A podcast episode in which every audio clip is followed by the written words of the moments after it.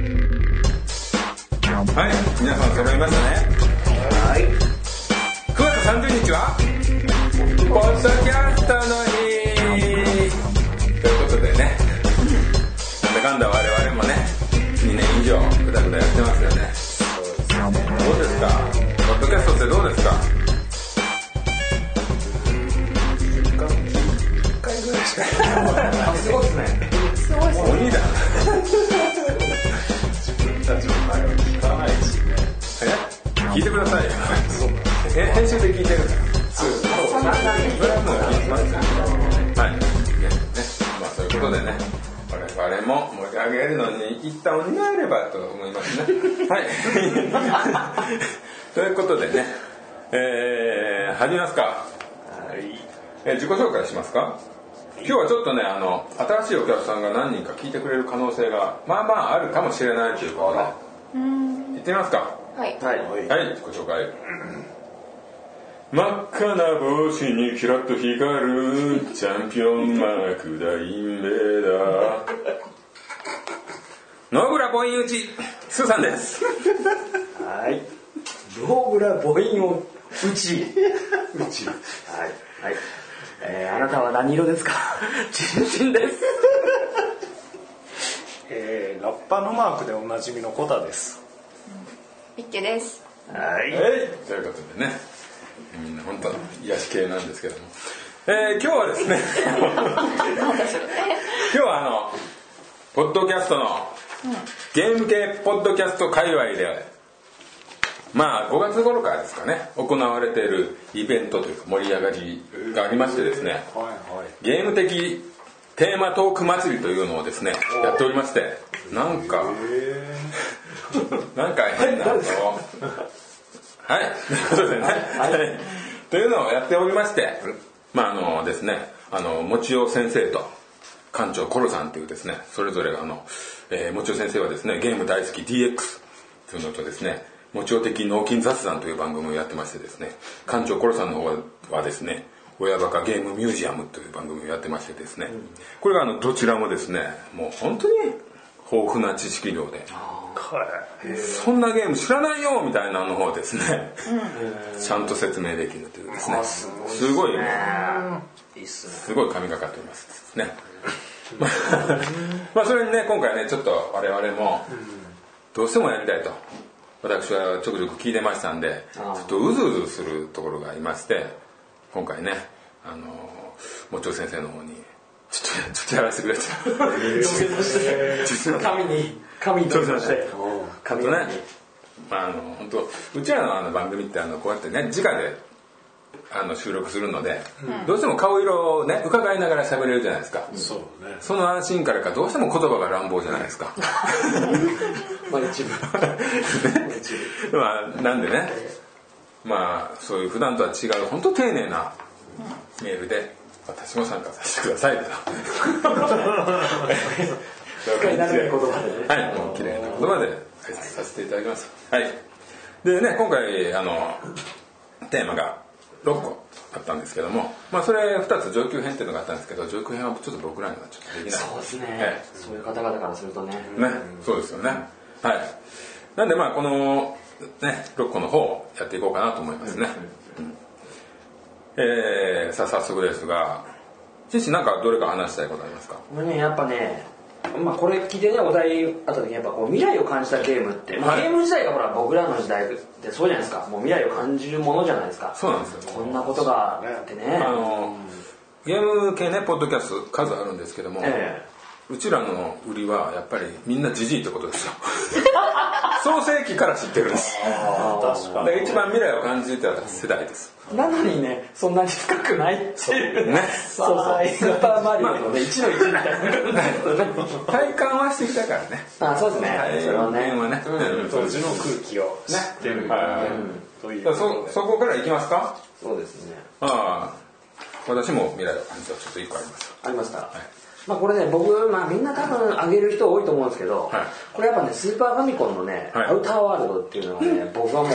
強烈すぎるんですよ、そうですねこれはねまあ先駆的ではありますそうやっぱポリゴン使ってっていうのでねポリゴンっていう言葉もね、はいやっぱねたくさん使えなかったんですよねあの当時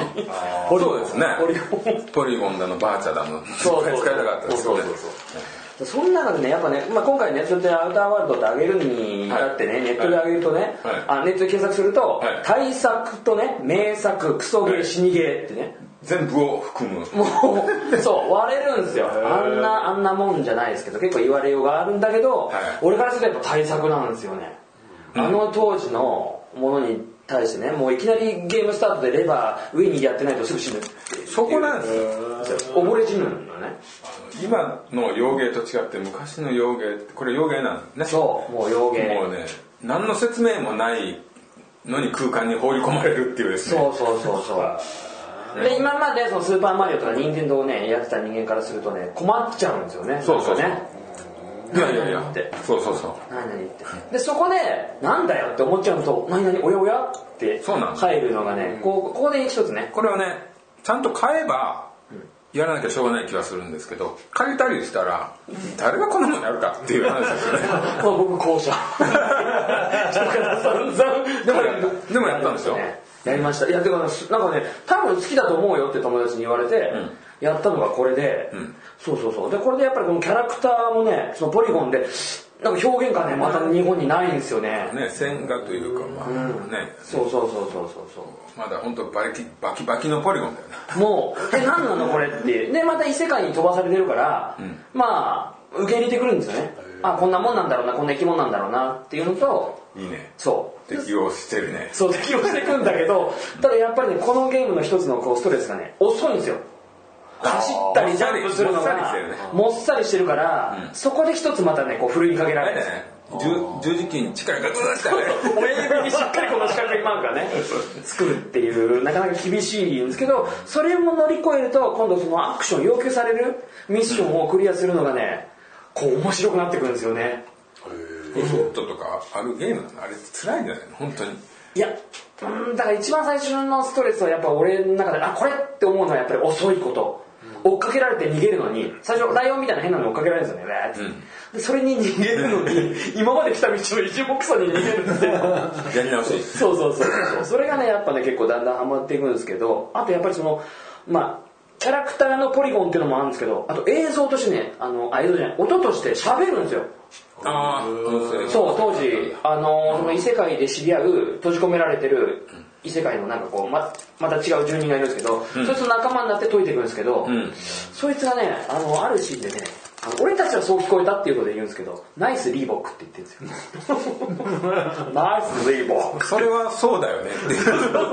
で肩叩くんですよね俺の肩をそうそうポンポンって言ってでそっから一緒にこう先進んでいくんですけどそういうね今までほら文字でペラペラペラペラペラペラペラペラって言って読んでたのがそんな風にして、まあ、音もそのバキュンバキュンって打つのもそうなんですけどそういう風に喋ったりとかするっていうのもねあ何これっていう食いつかれたあの、うん飛びついた一つなんですよね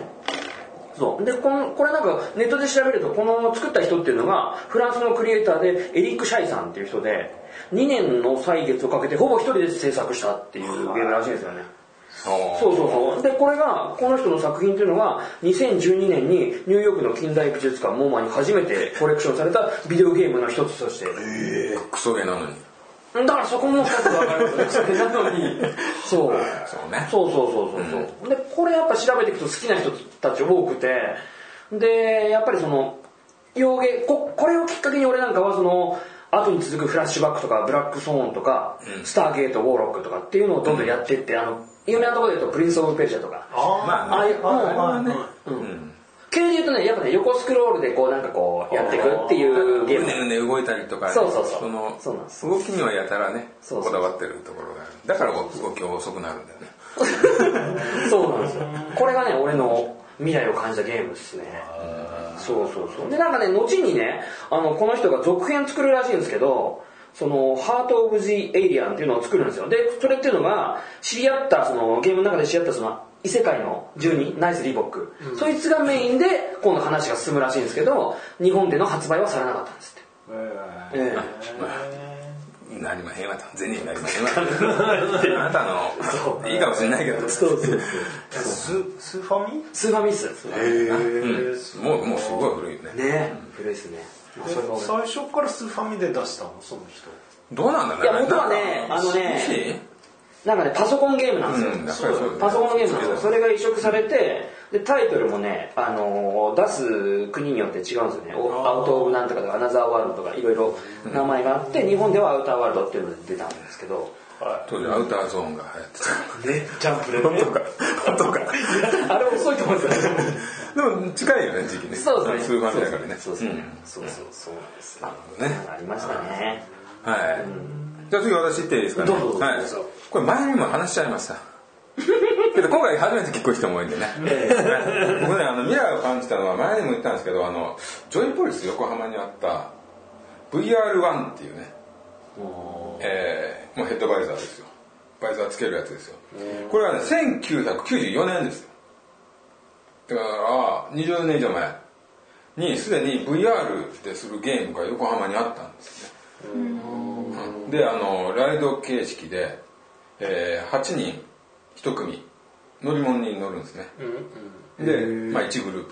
プが計 4, 4台あるんですけどのそれだからこう座席も揺れるんですよでそれに乗ってこうシューティング的な感じなんですけどおーもうまあすごいなと俺は当時やっぱりそういうねあの順当にこう体感ゲームってあったじゃないゲームセンターにね、アフターバーナーとかそういう、あの流れのもう頂点かなっていうそのその時はそういう感じだったんですけどね、うんやっぱりテレビ CM とかやってましたいやだってジョイポリスにしかないからあそうかジョイポリスっていう CM やってましたもんねうんかな、で、まあ、もう横浜もう今ないですけど花火大会の後に僕はあの花横浜の花火大会が大好きだったんで終わった後にちょっともうその時の彼女を連れてちょっとどうしても行きたいんだよねつって人間に並んでそれが別れるきっかけになっただろうな何この辺のでこれは本当にねあの当時はやっぱりこのスペックとかねいろいろあってキュッて横向いたらちょっと遅れてるあーずれるんです完ね全にずれてくるはいあーいやでも、うん、すごいですねうんそれすごかったですよでやっぱり94年じゃないですか、もう本当にね PSVR 出るまで俺はずーっと待 ってたこんなにかかると思わなかったねあそこでできてた人間からしたらこんなにかかると思わなかったね20年かかったからねねそっからすごいですねそうするとその当時のそれは最先端の最先端ですねそうですねうんずれはあってもねポリゴンだったしそれはもうワイヤードでしょうんまあそうそうじゃないかなバイザーとどうつけてうんあワイヤーああれねがっつり被るんですかかぶるかぶる同じようにうん、うんもうその時すごいなと思いましたね当時あのワンダイクとかもあったしね、うんうんなんかそういう、あワンダイクでギ何個万代君、うん、ャラクシアン3っての乗ってませんか乗ってないですかあれもう360度画面があってうんで真ん中に筒みたいな感じを取り囲むように座るの全員が何十人何十人10人以 上うん、あそうでもすごい取でりす込んねでそうやって一斉にシューティングゲーム始める俺も結構面白かったんですけどね、まあ、ワンダイクはねもうないですからね今はね もうねないですねないですね西村智美はそこで結婚式したんですよそうなんですか覚えておいてくだわ さいかりましたそうなんですか私の未来を感じたけどこんなところですね 知られて僕が結婚したっていうそうですね未来感じたんで未来感じますね、すなるほどね、えノーフューチャーです え他次行きますか、なんか小田さんなんかあります小田さんないですかえー、俺そういうレベルで言うとめちゃめちゃしょぼいんですけどー、いやいやそんな関係ないですあ全然のしょぼいって言うからえうん、それしょぼいって言いますかねうん、だから俺は、はいその未来を感じたっていうほどじゃないけども、ちょっとゲームが新しくなったなっていう思ったのがメタルギアのはいメタルギアソリッド3をやった時に あそれ3なんですかはいそれって何ですか ?PS2 PS2 ですねですかはいおうでその時にやっぱ映画とゲはいはいはいームとの境界がうん、クロスした感じがあーここまでムービーで見せてでストーリーも練り込んであってっていうのがこれちょっと違う次元に来たんじゃないかなと当時は思いましたねそうですねもうでも全然やってないですよねメタリすッごいクねうーんと ね話がそうしないし普通ね誰かやってるもんですよね誰かやってくれてるそこまでの対策ってねメタルギアシリーズって誰かやってるもんですよもうあんだけ売れたのにいやなんかさやってないっていうのがあのね俺なんかポリスのさなんかのうん表紙を見た時に、あの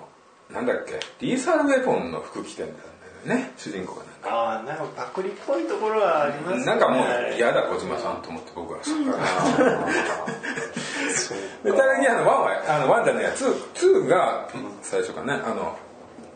ポリゴンの最初1ってファミコンとかでしょワンがめ PSX じゃんあえーそれはメタルギアは MSX ですねそれありますよねメタルギアってあのーなんかスーファミンかなあ違うかな違うすなんか違うか俺らそこ全然踏んでないからねあのそこ全然通らなかった俺な俺あのプレステで出た最初に出たやつはやりましたよあそやうなりんましたやりまだしうんたまあいいやと思ってあ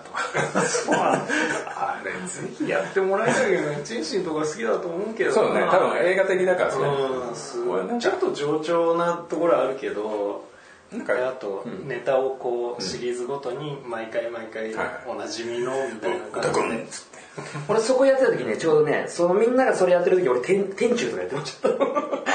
古いのがなんかあまあまああれはあれでいいですねはいまあ今やっても楽しいと思いますよいや絶対面白いと思いますよそれは、カクカクじゃないのカクカクかかかもしれないねいやでも今 PS4 であのあちょっ PS3 とか綺麗になったやつが PS3 これ PS3 壊れたから PS4 にした派だからね PS3 あ持ってたんですね3はもっともう僕は全部順当に PS3 のゲーム PS4 でやらせてもらえないのはきついそれどうにかならないですかねねなんとかしてほしいですそよれね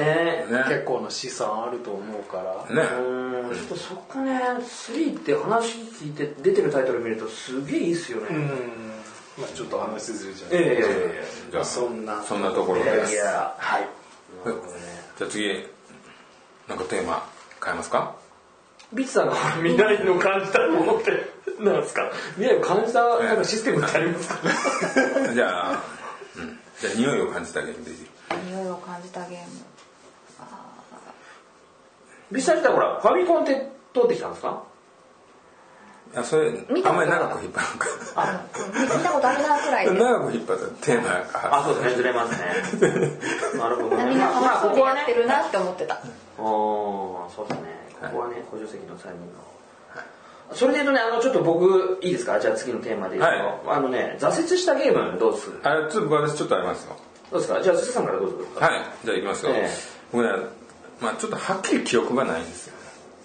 挫折してるからまあそうだよねまあ嫌だしもうもうもう嫌な思い出は嫌な時は覚えてるけどその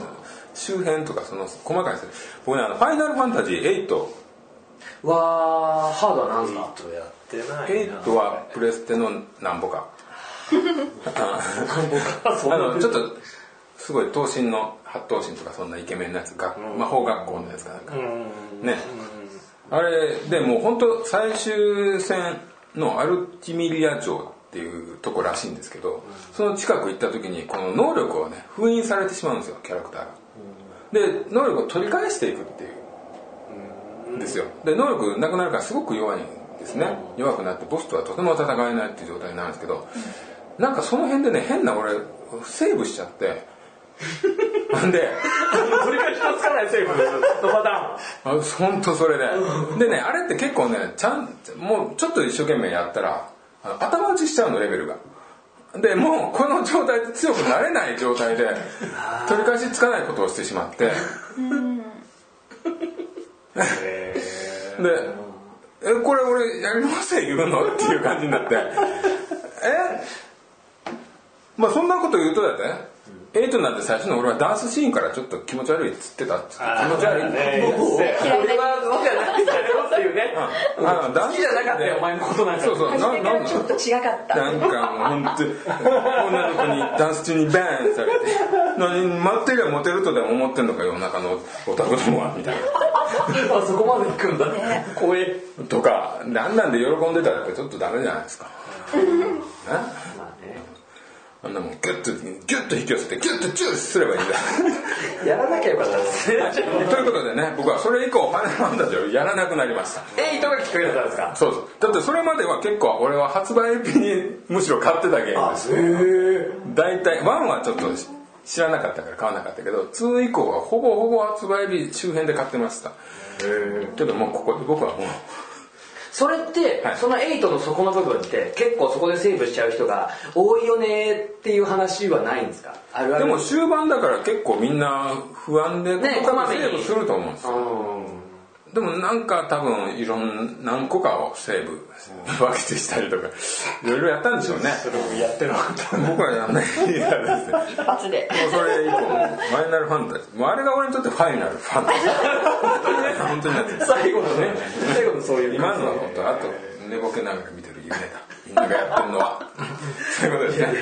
ファンは多いですからねファイナルファンタジーはねすごくあと一個ねこれ挫折もう一個だけいいですよいいです俺もね1個じゃないんです実はでこれ挫折とねトラウマだそうそうですよ被るねでしょトラウマと挫折ってね結構くっついてるんですよ話がねえうんそうそうそうででね、まあ、あの僕ねそもそもねあの車のレースゲーム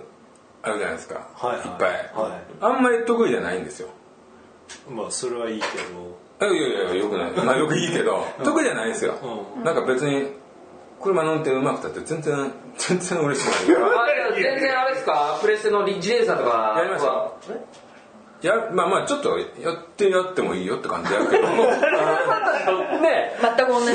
そうそうそうアプローチの仕方が汚いあ私はねあのスーファミが出た頃にローンチで出たタイトルっていうのがあのマリオとパイロットウィングスと F0 かなあー F0 はね面白いそうそれで F0 を私買ったわけですよ、まあ F1 みたいなやつそうそうあの未来の以上だからゼロなんでそうそうそうそうそうゼロなんだあじゃあ実際は F0 っていうのは F0 っていうのはないのないないないない未来のこあうマシンちょっとねのこうやるうんやつみたいな未来のカーレース的なね、うんでもそれを俺はまあまあ俺なりに一生懸命やってたんですよ、でもうやっぱりああいうゲームってやっぱりタイムアタックじゃないですかほんでこのカートリッジだけどもこう順位こう記録残っていくじゃないですか、うんでそれをやってた頃っていうのは俺あの渋谷のゲーセンで働いてた頃なんですけど、うん、で結構そういうゲーム仲間がいっぱいいてでうちの家に来たんですよその時の仲間が。おでさらっと俺の記録を塗り替えていったんです よ俺がちょっと少しずつ少しずつこうやったってやってたやつをす 誰がやるかこんなゲームって話じゃないですかえそれってすーちゃんのあアカウントっていうのそれが記録 記録がもう残っちゃうカセットにねドーンって上がっちゃったって意味だよね、んああそれは嫌だねそうそう全然ね 自分がいけてると思ったもんねあそうだパン軽くフォンとこう上がっちゃったんだななんやかよくよく考えてこんなゲームちっとも面白いゲームじゃ ねえそこにまたですねあーよく考え始めちゃった嫌いな理由まあそれ以降あんまりねちょっとまあお遊び程度でねちょっとレースゲームをやる時もありますけど、まあほぼほぼやらないんですわ、ねなるほどねそのやっぱり記録ってね、人がね出てきて、うまいやつが出てくると、うんありますえよでその時やっぱり友達は自分ほどうまくはないって高をくくっていやいやコントローラー化した うまいとは思ってたけど思ってたけどなんかっていうやつ俺んちでやるなよとな俺の記録を塗り替えるなよそうそうそうあれもリすぐゴール手前でリセットすればよかったその気持ちは ねでもねありますよ友達とやってるとねね必ずあ喧嘩になったりいすやるあのやっぱり露骨にうまいあるあるとか出る時あるしそういう時にさやっぱり相手の態度とかさそういうのもさなんか、うんそうそうそうほんとちょっとあの雰囲気悪くなるなんかねえーそうなの俺なんがあの彼女とかとゲームやんないのは俺があまりにもゲーム知識がありすぎるから相手をね上からしか喋ってるように相手が聞こえないの絶対それありますよねねありますそうなんだそうカップルでもカップルでも例えばそれは本当に単純なゲームだったらいいけどそんなゲームないじゃない今ねないじゃないねなんですよそうそれが難しいんですよそうだからねねやるゲーム選ばないとダメですよねダメですね友達とやるときはねねだからねまさにね俺それ話すかなきっとこれ からじゃあ次チキシに行ってみようか じゃあそれつなげますねはい俺ねあのもうも持っていかないと持っていかない 俺ねちょっと古くなるんですけどフはいァミコンのねロードランナーっていうゲームありますああれはね、はいあのー、です見たことがあるかなあの土を掘ってそうです敵がね追ってくるのを埋めるのようんうんあのないな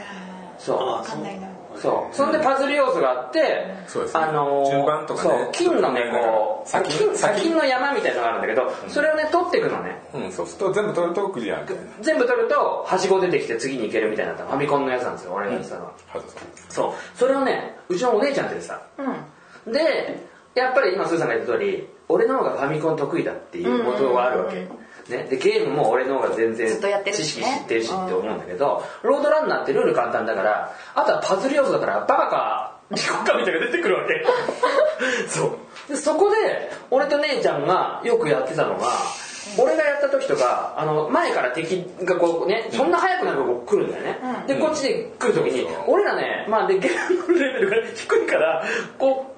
こうぶつかったりするわけでやられちゃうことがあるわけでその時にうちの姉ちゃんがストップボタンを押してくれてピーとかピコピコって言ってではいそれでなお逃れることができたわけはいはいへでそれがどんどん上達してって俺も姉ちゃんも2人が危ない時に必ずストップボタンを押してぶつかるのを避けるっていうねわかるわかるそうそうえそうへでそれをやってたんだけどで楽しかったのその時は、うんで2人でこうやってやるだけ大事助かったってやってたんだけど ある時から姉ちゃんのレベルがぐんと上がり始めたのだから次の目行った時にパッと見ただけでこうやってこうやってこうやれば絶対敵入ってこないまま全部先取って下まで降りれるよとかっていうのがああーああらかじめ分かってくる圧そう倒的な差そがう後にそれハドソンの大会があって、うんでその大会があってからかその前なのかにチャンピオンシップロードランナーっていうのが出るんめでっすちゃよね難しいやつでしょめちゃくちゃ難しいパズル要素のその、あのまあ、応用編だよね、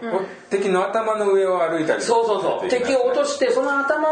上に行かないと先進めないとかそういうパズル要素がもうどんどんすごいねもう複雑になってくるんだけどええそうそうそうでそれになんか俺がねそのチャンピオンシップが出るっていう前ぐらいにはもう姉ちゃんがすごい探す上手になってて俺はねあんまりもうこのロードランナーをやらないっていう雰囲気になってきた矢先になんかね俺がやってたものに対して横やりを入れた時に俺はプレイ中のカセットを手で引き抜いて投げるっていういいですねもうやらないってそう事故事故事故だからそれそうそうそう。あの、ちゃんとこうやってファミコンでさえ、ガチャって押して、こうやって、ね、カセット取れるんだけど、それを俺はもう、ムーンとなって、グッてドーンバーンもう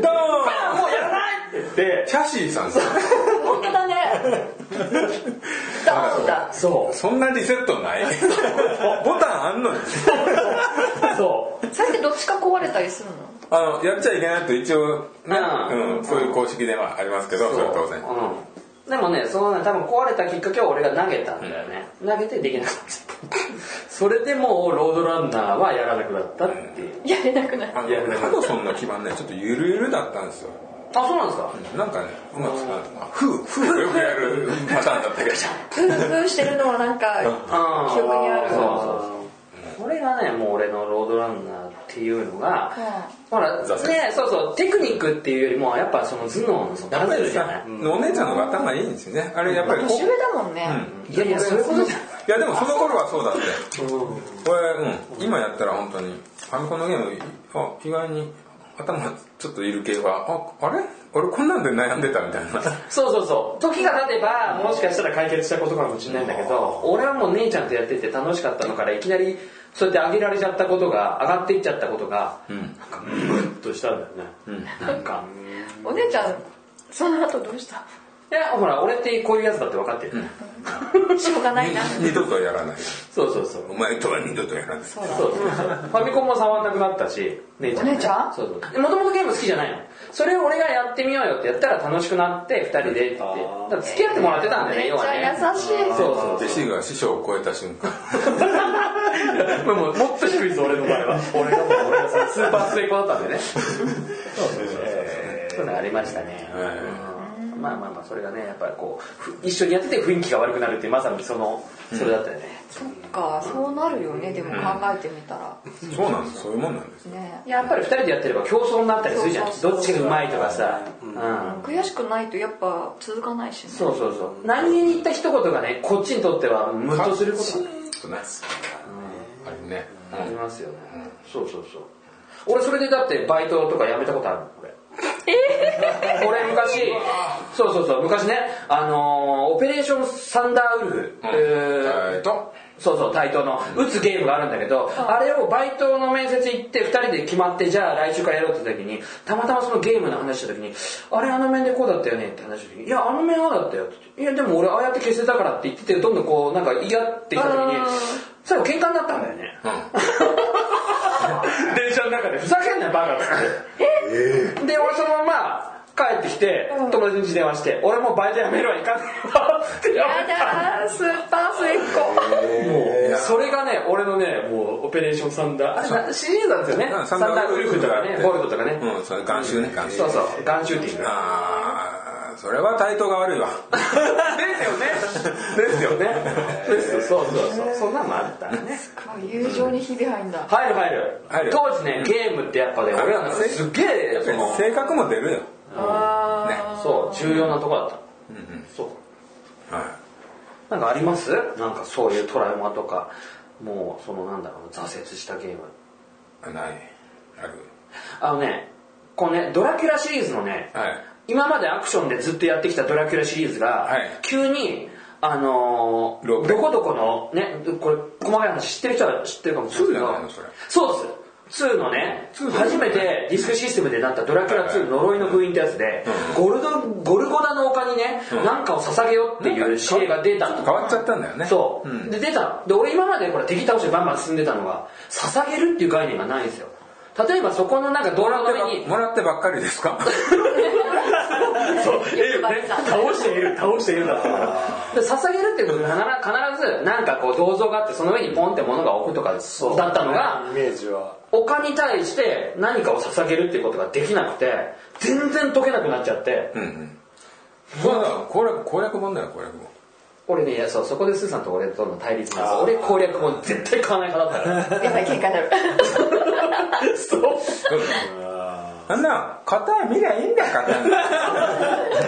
そう結局ねそれはねその丘に対して何秒間かこうあほらしゃがむってあるじゃんそういうのあるよねそうそうね何秒間って結構そういうトリックあったのよファ意ミ味コわンか時んな代いっこうてしゃがむのそうただそのそうそうそうスケロとかねそあのね他の鬼ヶ島かなんかなただ触んないで何秒ほっとくとかそうそうそういのがあるのうよ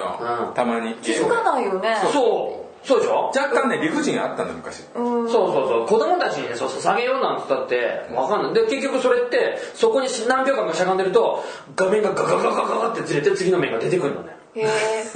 そうそうそう一番ねそのコースの端っこになんか3段ぐらいの階段があって、その上のあたりでしゃがんでると、ガガガガガってこう面がずれたかなんかするんだよね、それを俺ができなくて道が開こんなもん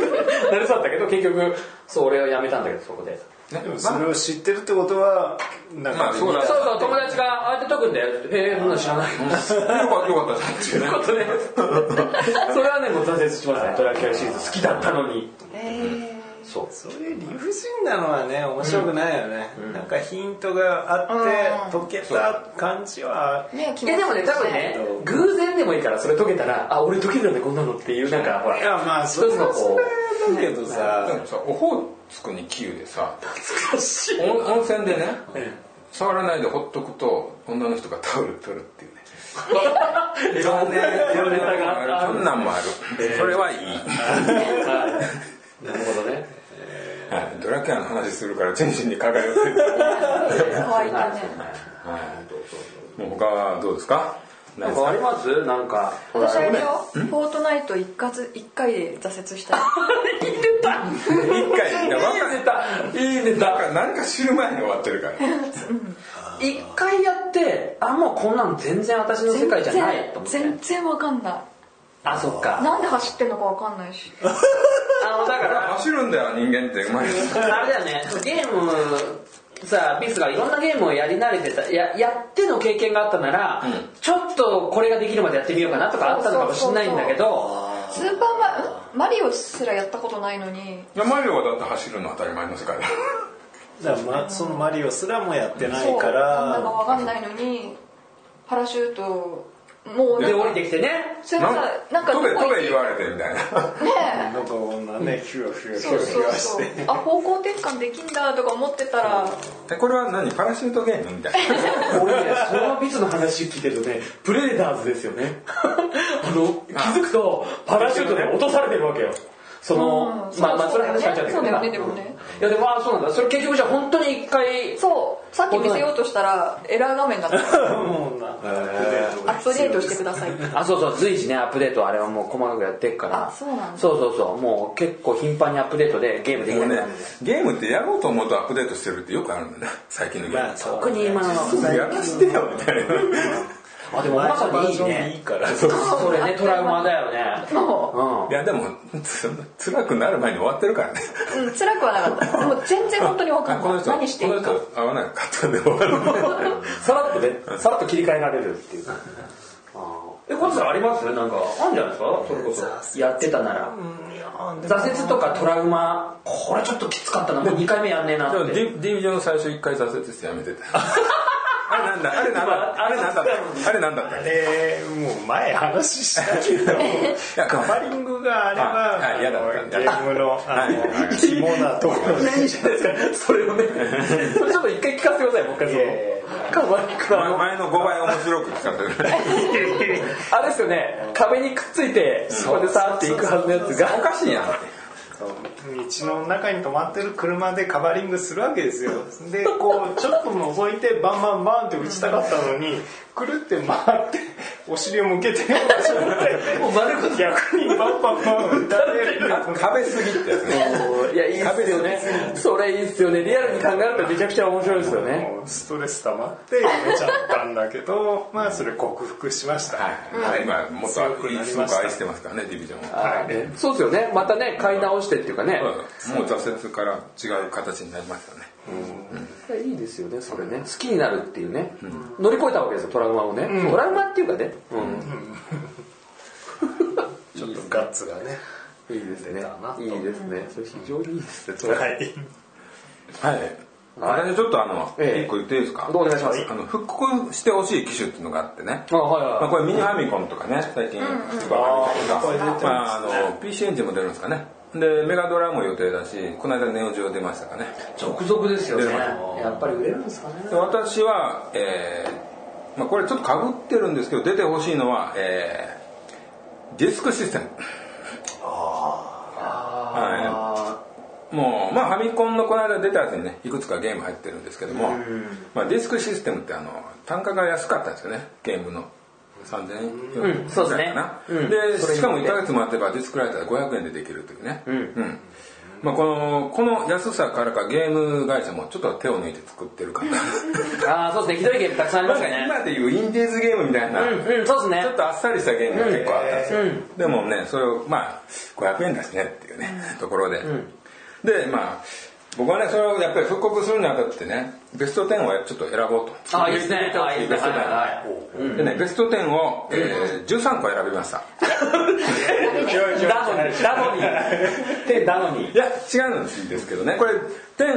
1013のうち3つはもうファミコンのミニに入っちゃってるあそうなんですあかの、えーメトロイドああねこれ僕本当大好きですね楽しかったあとリンクの冒険僕はあれ結構楽しかったゼルダのシリーズの中で結構俺あれ一番俺1位です冷ねたくて好きなんですよね、ええであとね「筋肉マン」多いそうだしあそうですねいやあれいいよあれいいよ俺あれ好きなのあこれジャンプ版のミニファミコンに入ってるんですけど、あそうなんですかそうなんですはいでまあ他に他の10個を選ぶとしてですね、まあえーまず1個ね、えーコナミから出てましたね「謎の壁」っていうねまあブロック ブロックです、もうアルカノイドブームにもうおんぶで抱っこでね、うんそうですねそうですね、はい、クリアしたらあのメッセージを入れてねなんかなんかなるみたいな、ただねあれ十字キーでねブロック崩しってねちょっと無理なんですよ本当言うとねアルカノイドってダイヤルじゃないですかそうねほらブラックホックスってさポンポンポンポンってやってこういうのやっ金金それもそれは全然わかんない、あ世代じゃないんじゃない世代じゃないですよじゃない今ブロックもうテレビゲームのもうね一番最初のあれじゃないですあかそうねコンっていうねゲームがもあれこういうそこういうののじゃないのこうこういうのもうねこういうのこうじゃないコントローラーじゃないのがあるってことだあよのねゲーセンだからねそもそもアルカノイドはで家庭用もその専用が出たねアルカノイドに関してありましたありましたただこれは 十字キーです頑張ってください十字キーでアルカノイドあったねまあまあねはいまあそれが結構やりましたコナミね結構いっぱい出してましたよねうん出した出しましたねでもう一本コナミから出てるのはえー迷宮寺院ラバーおからじゃあ余ったあのパネルの上をぴょんぴょん跳ねぴょんぴょん跳ねててねね割れ割れそうなやつを割ったりとかなんかいろいろモンスターいてとかね俺今言われた時に出ねえだろうなと思って落ちて使おうと思っあたのこれねあのいやコナミはねエスパードリームとかちょっとまともなゲームもまあまああるんですけどこの辺はちょっとあっさりしたゲームですよねあああそうですねいのやでも出ますコかナミはやたらねディスクシステムをね出しててくれてたんで僕らにはいい味方でしたねまあまあいいクオリティの出してたねえーで次もうね早くいきますねはいえーレリクス暗黒要塞これねこれ悪魔的ゲームとして有名なんですよこれパソコンですよね元ねもともとはパソコンなんですけど、ディスクシステムで出たと出たんですけど、これはね本当に画面の切り替わりで必ずロードが入るんです よこれがね耐えら れない耐えられないあのダメージ受けてうっともっと違う画面に戻ったりしたらね入り口に敵がいてとかでまたロードですよでね上の画面にジャンプして繋がってるんですけどあそこ乗れないとこだったんですよで頭が出てああロードして頭が出るでしょでうわ乗れない降りるままたロードやこれはね本当辛かったんですけどこれ今出ればロードいらないじゃないですかそうですねで本当のそれにジャンプして落ちただけのそうなんで話すだよねそうそうだから今ならちゃんとこのゲームの楽しさをああなるほど味わえるんじゃないかえなあのちょっとあれですけどあこれれあの挫折ゲームに入るん挫折ゲーム入るんですかにも入るあのこのゲームのほらシステムをほらあの斬新なのを言ってくだあさいのー乗り移るんですよねそう敵に乗り移ったりとか敵なのかロボットなのかよくわかんないそうそうそうだから最悪なの俺失敗したのはウサギに乗り移っちゃったよ俺ウサギみたいなカムみたいなギニューギニュー特選隊みたいなことになってそうそう敵に乗り移るんだけど強いやつに乗り移ればそうだよねれなんけど乗り移りたいよねウサギみたいなやつだったら噛むだけ跳ねて噛むだけなかなかねきつい思い出があるんですよそう挫折した思い出これでもすごいね当時乗り移るっていうことがすごい面白かっこれはねねそうだからさ設定は興味あるわけたよねでも違うことで無理やり挫折させられた感があるでしょああじゃあ今の 今ならちょっとねあーもうこれはうんいいかなでリメイクだったらね絶対面白いものになるまあ今からその設定をねパクってまあいるかああるかないっぱい乗り移るとか乗り換えとかありますあるねね確かにそんな新しくないね今ねあ 終わっちゃった えー続きまして僕はディープダンジョンこれはあの普通に 3D ダンジョンものなんですけどスクエアがあのディスク用に作ったドックっていう会社があってまあこれはあのまあこれは普通のゲームなんですけど俺は初めてやった 3D ダンジョンものということでね結構思い出があったんですけどね、はいで続きまして、えー神宮寺三郎新宿中央 公園殺人事件ああ神宮寺はいこれねなんか好きなんですよ俺ねハードボイルド風というかねもう一切触れ知ってましたけど一切やったことないですよこれねやっぱり当時はやっぱりああいうのが大人だなと思ってたんですけども、あの今設定見ると29歳というねただ俺今の俺からするとひよっこでしかないんですけど何やってでんのあれタバコ吸う吸うとアイデアがひらめく設定なんですよで当時タバコってああ大人なのかなと思ったけど、まあただやめられないだけじゃないかっていうそういうね上からね超えてみるとねね小田さんやめましたよねそうです、はい、小田さんの方が偉いです で彼身長179で俺と一緒なんですけども、ええあいつは髪立ててるからですねえそこまで言ってる多分ね入ってるかとですからあのざっくりざっくりやってますねそうだと思います、ええまあ、以上ですね、えー続きまして、はいプロゴルファー猿おこれねあそれやったの好プロゴルファー猿好きなんですよそもそもね、きですもんねすずさんねアニアニメの方アニメも来来てるよね T シャツ着てたからでですねまああれゴルフゲームなんですけども当然あの猿の設定なんでこうビルがあるとことかそうそうありえない打ち方をそねうできるんですよそうあねと2人キャラクターが、まあ、当然猿なんですけど1人はもう一つはあのドラゴンですよねカンフーなんとかですね言うたっけ、ねああれがトンファーとかヌンチャクで打つんですけど打つん だそうそうあかっこいいですよねだからこのゲームの画期的なところは十字キーで打った後ボールを操作できるっていうねあ ちょっと動かせるんですよちょっとあそうなんですねおおかしいでしょおかしいですねうんミートした時は全てじゃないっていうその後なんとかできるっていうねこれがですね僕は当時あんまりそんな緻密にゴルフしやりたいわけでは全然なかったんですけど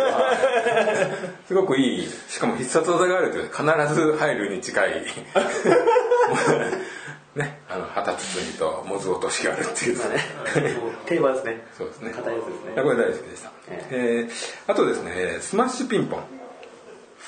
これねあの卓球なんですけどこのね任天堂任天堂ですよね手首だだけなんですよ手首だけが宙浮いてるこうややっつて浮いて出てるやつあーなんかあー見たことありますねこれはもう普通にいいゲームで したね500円ですごく良かったですあーもう本当に、ね、操作系とかすごく、うん、スピーディーで良かったです、ね、以上、えー次ですね、クレオパトラの魔法」っていうゲームがありますあタイトルだけおわかりますね、これあのアドベンチャーゲームとあのロールプレイングを混ぜてるこれもあのスクエア系のドッグが作ってたんですけど絵がすごく良かったんですよ絵が綺麗なファミコンでは当時絵が綺麗な絵でキャラクターもちょっとアニメする感じがあって動きがあって良かったですねこれはいいいい思い出です、えーで次がですね僕あの生まれてこの方あのアイドルゲームってありました当時やったことないです、まあ、今もやんないし、えで唯一やったのがこの中山美穂の「ときめきハイスクール」あタイトルは聞いでもそんなようなのってなんかありましたよねディスクシステムでね立花梨沙もなんか出しとてましか、たねああれは PC エンジンか ななんかうんそうこれねあのねまあ普通に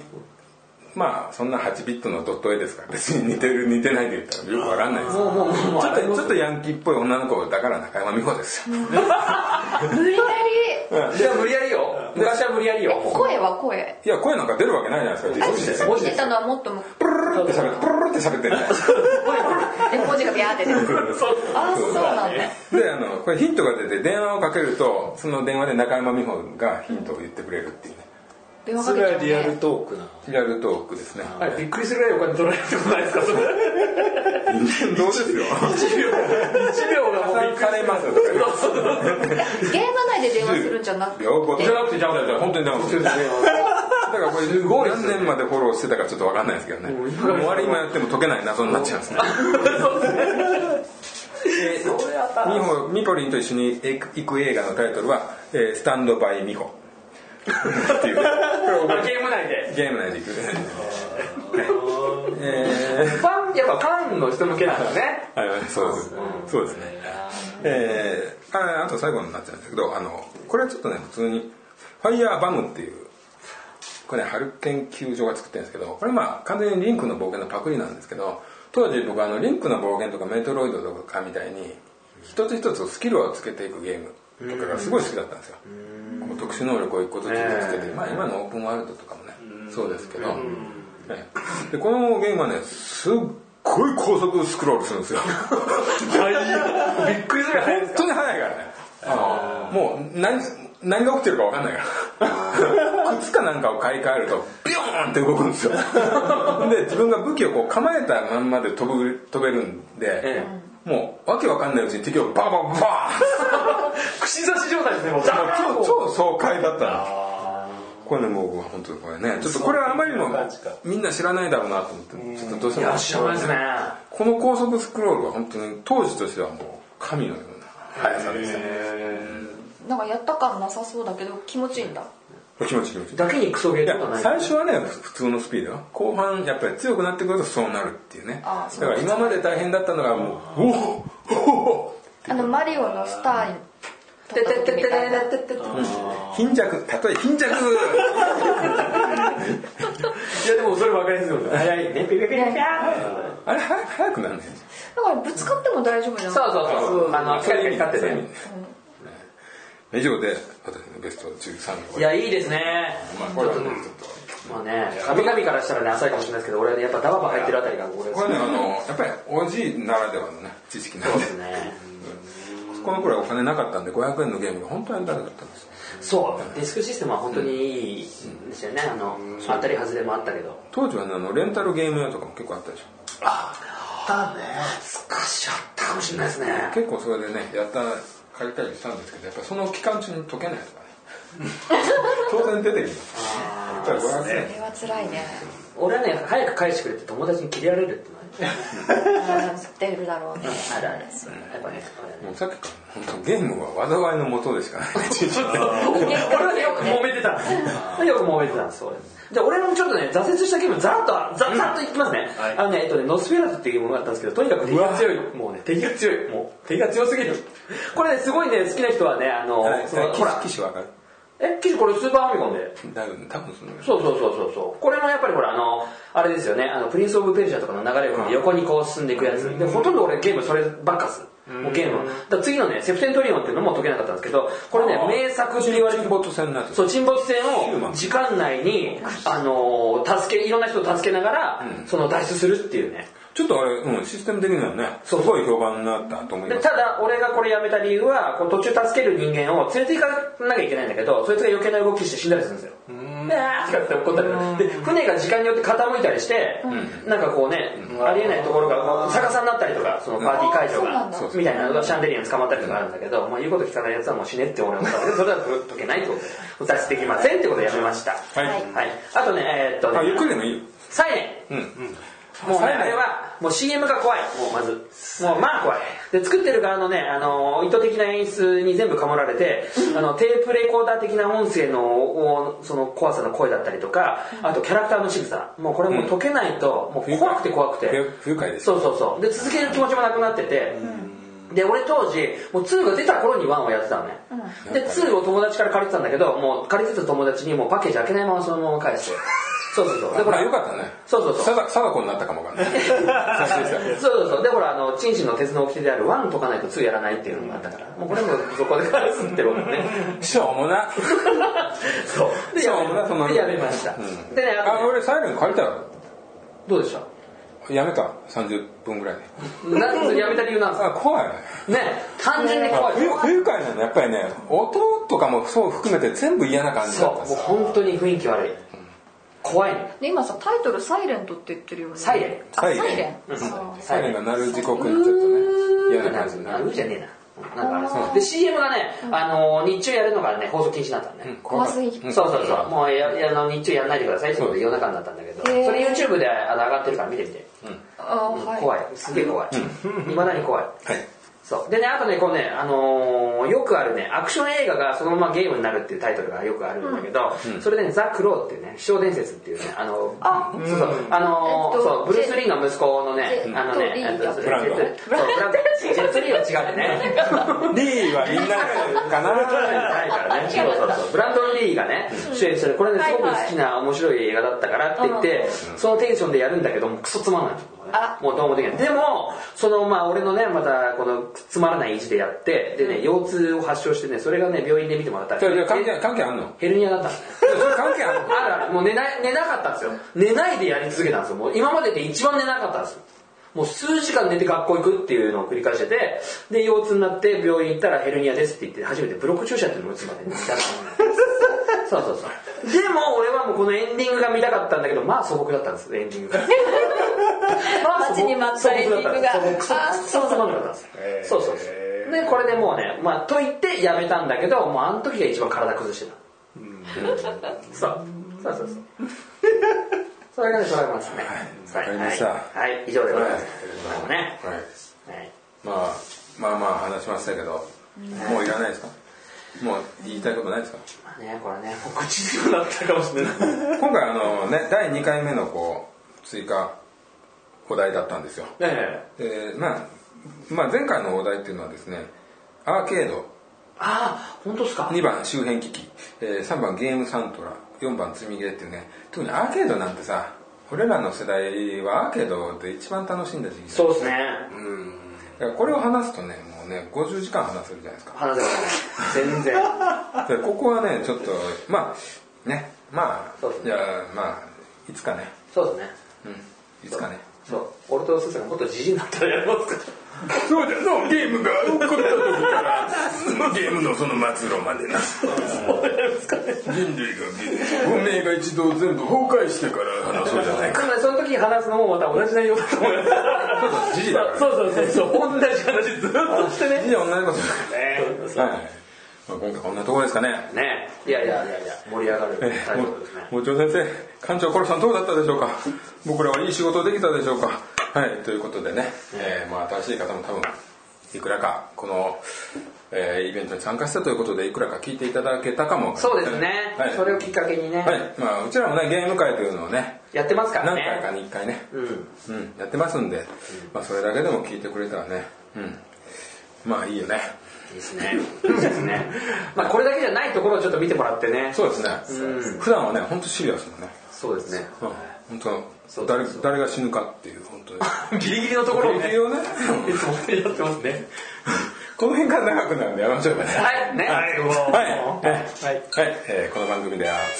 えーお便りご感想お待ちしております。ハッシュタグはホスリー、えー、ツイッターハッシュタグはホスリーでお待ちしております。その他ね、えーシーサーブログのコメント欄とか、えー、と、えー、と、メールね、